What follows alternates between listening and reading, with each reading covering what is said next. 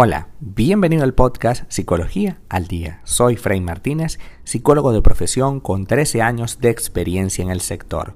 Como pudiste ver en el título de este episodio, hoy vamos a hablar un poco acerca de relaciones amor-odio. Amar y odiar a la vez es parte a veces de un tipo de relación que por supuesto es supremamente tóxica, de la cual vamos a hablar el día de hoy. Apreciar a alguien, pero saber en cierto modo que nuestro bienestar mejora cuando tenemos lejos a esa persona es algo difícil de aceptar. Las relaciones ambivalentes son frecuentes y eso es algo que nos ocasiona en muchos casos cierta contradicción y hasta malestar. El problema está en que no sabemos muy bien cómo manejar una serie de conflictos. Amigos, familiares, compañeros de trabajo, todos pueden ser posibles eh, relaciones ambivalentes. Es decir, una relación en la que por un lado lo quiero, pero por el otro lo odio, lo detesto, preferiría no tenerlo. Es ese tipo de relación en la que, por ejemplo, un hermano, que tú has hecho de todo porque mejor en la vida y siempre has sido la misma tipo de persona, malvada, ¿no? Y siempre ha actuado contigo terrible. Entonces tú dices, pero yo trato de perdonarle toda la vida y, no puedo porque, o sea, por un lado es mi hermano y lo quiero y por el otro es un ser despreciable que, por supuesto, deseo que esté lo más lejos posible de mí. Y eso nos causa cierta molestia todos los días, ¿no? Porque es como que un círculo no se cierra. La ambivalencia emocional es un fenómeno muy conocido dentro de la psicología. De hecho, es una sensación que experimentamos casi de manera constante en muchos ámbitos de nuestra realidad y en múltiples áreas. Uno puede, por ejemplo, querer mucho a sus hijos, pero necesitar a la vez unas cuantas horas de soledad. Queremos en nuestras, que nuestras parejas estén allí y sean mm, todo para nosotros, pero hay días en que nos encantaría hacer un viaje solitos y disfrutar de uno mismo, para deleitarnos de un pequeño espacio de intimidad. Lo curioso es que tener estos pensamientos es más fácil que nos sintamos mal e incluso culpables a que nos sintamos bien e incluso alegres. Es terrible, ¿no? Sí, yo quiero mucho a los niños, pero oye, qué terrible es tener niños. Qué terrible es tener pareja. Y sí, terrible esa es una palabra que, está rondando a tu cabeza, pero que no la dices. Ahora bien, es terrible por un lado, por supuesto, porque todo tiene un costo, y es bueno por otro porque, por supuesto, tiene un beneficio. Todo en la vida tiene un costo y un beneficio. Todo. Si tú estás dispuesta o dispuesto a pagar el costo, pues vas a recibir los beneficios relajadamente. Si no estás dispuesta a pagar el costo, lamentablemente vas a tener una vida desdichada. Y el problema nace en muchas ocasiones de entender la ambivalencia emocional como negativa. De hecho, forma parte de lo que es la mente humana, lo que nos define desde el inicio de los tiempos.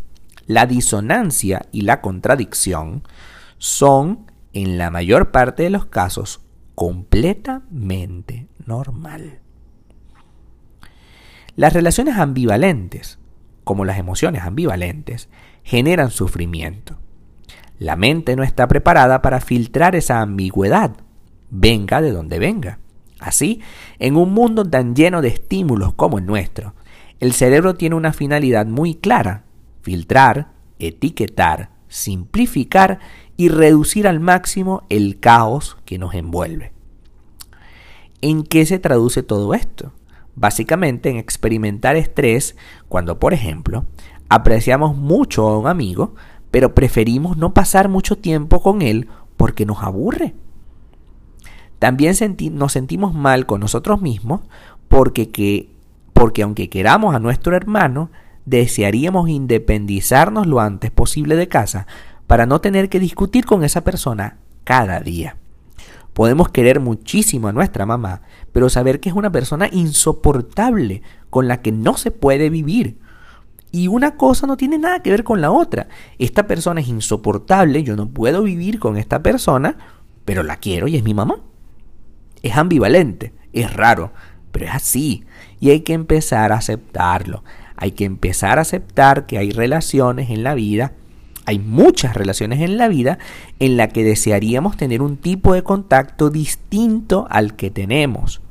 Ese familiar que llega en estas fechas decembrinas y que no queremos que llegue, pero llega. Y llega porque no le hemos puesto un límite. Y llega porque no le hemos dicho no llegues. Y hay que empezar a decir, no llegues. No, no sé, inventa algo, pero no es sano que alguien que no quiero en mi vida esté en mi vida. Y a veces, por esa misma dinámica de la contradicción, nosotros permitimos que ocurran cosas que no queremos que ocurran, pero siguen ahí. La contradicción pesa. Y sobre todo pesa en nuestra conciencia, cuando en realidad entra dentro de lo esperable, dentro de nuestro universo emocional. Por mucho que nos sorprenda, las personas podemos amar y odiar a la misma persona a la vez. Sentir afecto por alguien, pero preferir su distancia. Querer con locura a nuestro bebé, pero desear que duerma de una vez para poder descansar un rato sin hacer nada. Las relaciones ambivalentes pueden ocasionar más dolor que una relación mala. Al menos en estas últimas, las malas, sabemos a qué atenernos y cómo actuar. Sin embargo, cuando navegamos en la contradicción, cuando tenemos a ese primo, a ese compañero de trabajo que nos hace reír, que rebosa de gracia y simpatía, pero de quien desconfiamos, nuestro cerebro sufre. A menudo nos preguntamos si no será mejor cortar el contacto para siempre, porque la disonancia tanto emocional como cognitiva nos desestabiliza terriblemente. Así, y para aplacar un poco ese conflicto interno, a veces nos vemos en la obligación de tomar decisiones para poner un punto final a ese vínculo y no seguir reforzándolo ahí. La problemática que define este tipo de relaciones es máxima porque por lo general navegamos entre el cariño y la incomodidad, entre la simpatía y la antipatía, entre los sentimientos positivos que creemos positivos y los sentimientos que creemos negativos. Al cerebro no le gusta la contradicción, y mucho menos la contradicción emocional. En su universo interno lo prefiere todo ordenado, al menos como esa persona cree ordenarlo. La vida es increíblemente compleja y aún más las relaciones. Aceptar la contradicción es asumir que las cosas pueden ser siempre como nosotros pueden no ser siempre como nosotros hemos creído o deseamos. Las personas que nos rodean, como también nosotros, somos seres complicados y es difícil que siempre nos satisfagan, que nos guste todo de esa persona a cada instante y en cada circunstancia. En la vida las cosas rara vez son blanco o negras. Las personas pocas veces nos hacen felices a cada instante y en cada segundo. A veces hay cosas, hay días grises, hay claros oscuros. A veces esa persona especial nos decepciona, se equivoca, nos es falible, es decir, se equivoca, comete errores.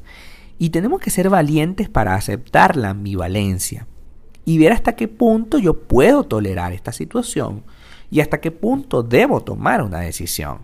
Porque no podemos quedarnos con la ambivalencia. De eso es una realidad. No puedo quedarme con esa sensación amor-odio. Tengo que saber que existe, que es normal, que puede pasar, pero tengo que tomar decisiones al respecto. Si a ti te molesta lo que implica tener hijos, no los tengas y ya está. No tengas más, pues si ya tuviste uno, no tengas más.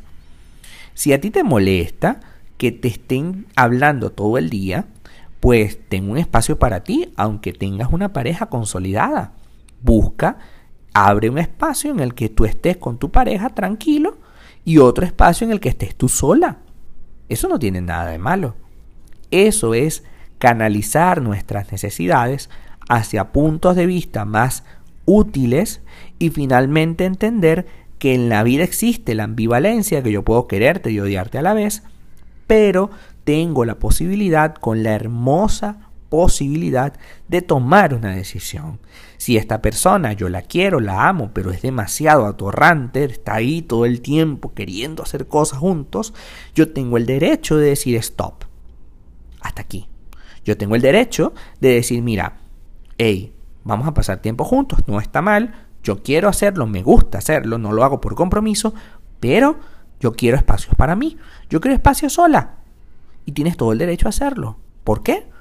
Porque tienes derecho a una vida libre, a una vida en la que tú hayas elegido la experiencia o el tipo de experiencia. Hasta acá nuestro episodio del día de hoy. Muchísimas gracias por quedarte aquí hasta el final. Si deseas saber más sobre mi contenido, www.fraymartinez.com. Para consultas online, www.fraymartinez.com y también sígueme en mi Instagram, arroba fraymartinez20. Muchísimas gracias y hasta el próximo episodio.